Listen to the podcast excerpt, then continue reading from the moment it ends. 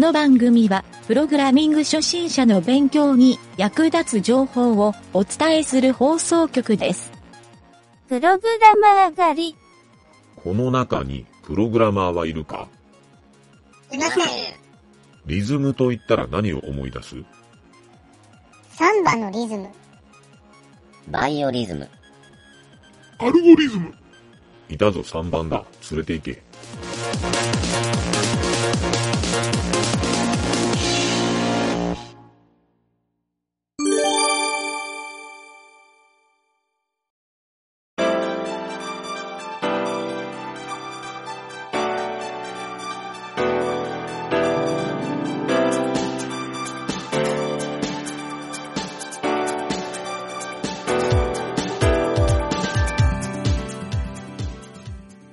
はい、どうも、なんちゃってエンジニアのゆげたです。えープログラミングカフェの第3回目になりますね。えー今回は画像フォーマットについてのプログラミングカフェですが、今回取り上げるテーマは画像の設定値についてっていう話をしてみたいと思います。えーちょっとですね、DTP っていうジャンルの話になるんですが、この DTP ってご存知ですかね、えー知らない人もいるかもしれないので、ちょっと説明しておくと、DTP っていうのは、デスクトップパブリッシングっていう、まあ、印刷業界などでよく使うキーワードというか単語なんですけど、まあ、デジタルの素材をですね、印刷するときに、えーそこのですね、単位とか値ですね。まあ、あの、A4 のサイズで印刷するとか、まあそういった時に、画像をどのぐらいのサイズで作ったらいいか、っていうような場合に、えーこの DTP っていうジャンルの知識が必要になるんですけど、その中に DPI っていう値があるんですよ。で、これはあの画像を扱うときに、えーちょっと知っておかないといけない知識の一つなので、えーここの DPI について少し話をしたいと思います。はい、この DPI っていうのは、ドットパーインチの略なんですけど、えー簡単に言うと、1インチの中に何ドット入ってるかっていう値なんですけど、えー通常はですね、デジタル素材は基本的には 72dpi っていうのが一般的なんですよ。ただし、最近はですね、まあ MacBook とか、えー Apple の iMac とか、えーこういうですね、ちょっとディスプレイが高品位なものを使っている場合もあると思うんですけど、えーこういう場合はですね、実はレティーナディスプレイって言われるものですね。はい。このレティーナディスプレイは実は、えー縦横が2倍ずつ解像度が大きくなっているんですね。なので、えーこれをですね、スクリーンキャプチャーした画像は DPI が 144dpi っていう値になっています。はい。なので、ホームページなどで、えー何か画面キャプチャーをしたものをアップロードしようとした場合に、えー Mac とか、えーちょっと高品位な、えそうした解像度の高いような OS を使って画面キャプチャーをすると、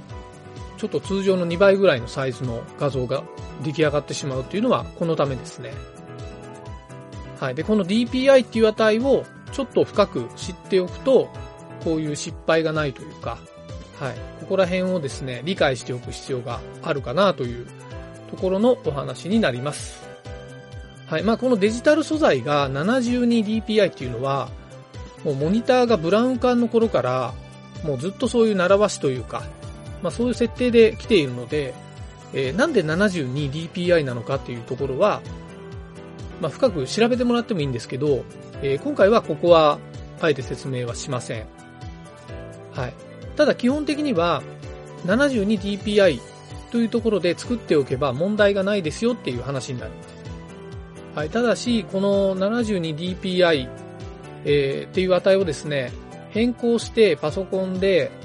えー画像とかを見てもですね、パソコン内では実は DPI って関係が正直ないので、えーあまりこの値を変えても見た目にはわからないんですね。はい。なので、144だろうが72だろうが、えー DPI が違っててパソコンで確認するっていうのは、なかなか難しいっていう話なんですよ。はい。何か画像を、画像のこうしたサイズとか値を表示できるような、えー、まあ OS のファイルプロパティとかそういうのでもいいんですけど、そこに DPI の値が書かれていれば確認はできるんですけど、そうじゃなければ、おそらく画像編集ソフトなどで、えー、その画像の、えー、中のプロパティを見るようなモードを使って、まあ、できるものはそこで変更もできるので、えー、そうしたアプリケーションを使って設定値を変えるっていうのが一般的だと思います。はい。まあ、多くの人は Adobe 社の Photoshop を使って、え、こうしたですね、画像処理を行っているかもしれないんですけど、まあ、僕はですね、最近、ちょっとここだけの話ですが、Adobe 製品があまり好きではなくなったので、えー、フリーソフトのですね、GIMP アプリケーションを使って画像処理をやっています。もちろん、Photoshop の方が機能も、えー、まあ、これまで使ってきたので、充実していてですね、まあ、安定感とかあったり、えー、結構僕が個人的に好きなフィルターとか効果とか、えそういった機能もたくさんあるんですけど、まあ、今のところですね、GIMP アプリを使って、大体同じことができるなっていう風になってきたので、まあ今後必要にならない限りは、えー、有料のソフトいらないかなというふうに考えています。まあ無料で使えるので、えー、ここを覚えておいて損はないかなという感じもしていますね。はい。まあそんな懐事情はどうでもいいんですが、まあ Photoshop を使っても、他の画像処理アプリを使っても、大体設定する値は同じなので、えー、その基本を知っておくっていうのは重要だと思いますね。はい。そしてですね、この DPI という値変えると、えー、実際どうなるかっていう、まあ、先ほどパソコンで見ても変わらないよっていう話したんですけど、まあ、例えば、縦100ピクセル、横100ピクセルの画像ファイルがあったとします。ここに、えー、144dpi の画像ファイルと、72dpi の画像ファイル。これはですね、えー、実は一番影響が出るのは、プリンターで印刷をした時ですね。はい、印刷したら144の方が半分の大きさになってしまうと。同じ縦横比の場合に DPI が小さい方が大きく出るんですね。まあ、1インチの中に入るドット数が少ないっていう意味でそうなります。はい。まあ、ここはですね、ちょっと慣れが必要というか、今理解できてない人は、自分で実際に値を入れて、印刷とかをやってみると、ちょっと感覚がつかめると思うので、まあ、ここの感覚を知っておくと、えー、若干ですね、仕事などで使える場面が多くなるんじゃないかなと思います。はい、まあそんな感じですね。ちょっと DPI の話をしてみたんですが、まああんまり深いところは説明していないので、えー、簡単に説明したんで、ちょっとこの辺興味があるとか、まあ、仕事で印刷関係をやる人などは、えー、もう少しですね、深く調べてみるのもいいかもしれません。はい。あとですね、えー、今回、えー、ファイルフォーマットのちょっと保存設定について、まあ、主にですね、圧縮設定っていうところ、ここをですね、最後に説明して終わりたいと思います。まあ、インターネットの画像はですね、基本的に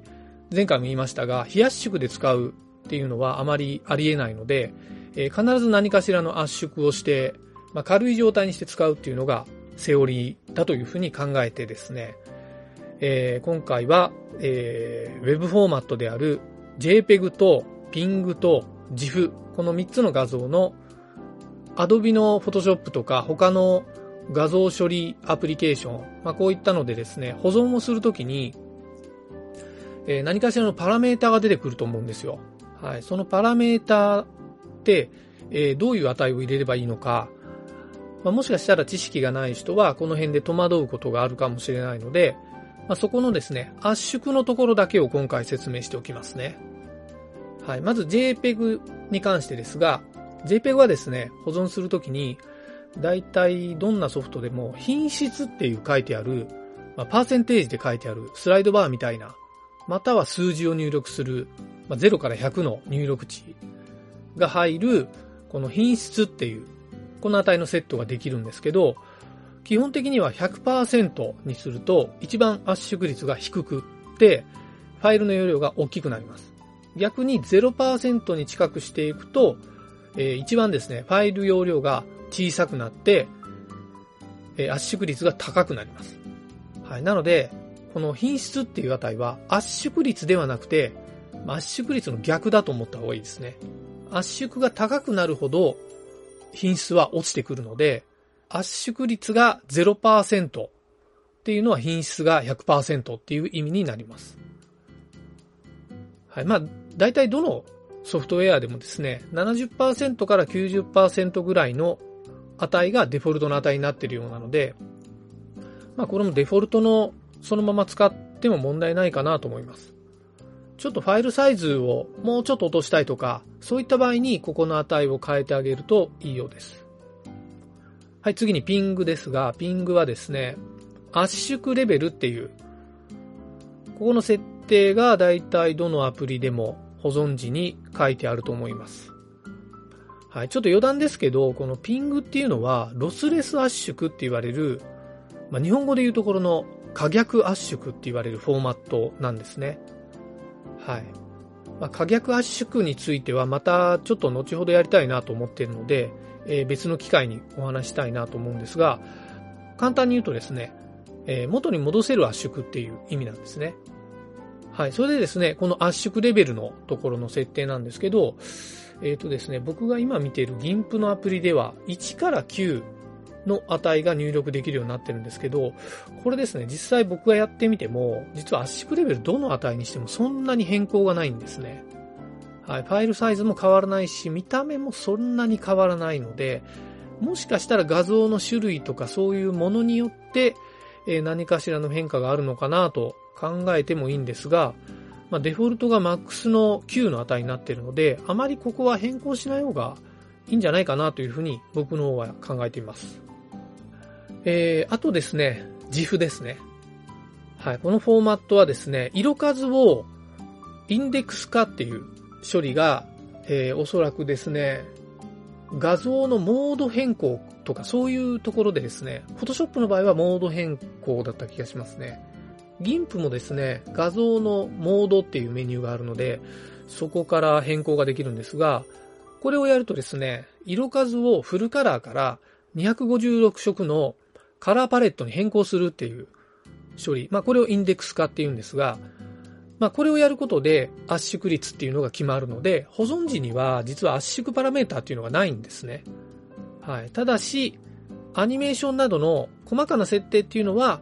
まあアプリケーションによって表示されているかもしれないので、まあそこはですね、そんなに難しくないんじゃないかなと思うから、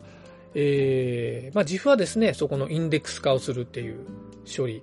はい。まあ、ピングもですね、実はこのインデックス化の処理でカラーパレットが使えるので、えー、まあ、ここは覚えておいて損はないんじゃないかなと思いますね。はい。という感じでですね、今回インターネット画像フォーマットの、えー圧縮率と、えーちょっと画像全体に言える DPI の話をしてみました。はい。ちょっと画像の話はですね、なかなか深く掘り下げると難しいところもあるんですが、このいろいろ今回出てきたキーワードみたいなところを覚えておくだけでも仕事で十分使えるところも多いので、えーぜひですね、ちょっとわからないなという言葉が出てきたら、インターネットで、えー調べてみるっていうのを癖づけてみるのもいいんじゃないでしょうか。はい、そんな感じでですね、今回は、えーと、画像の設定値についてという話をしました。えーまた次回も聞いてください。それでは。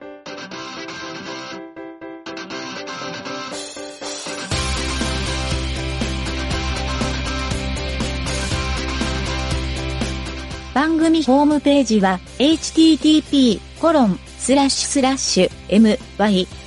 t ドットワークスラッシュラジオスラッシュ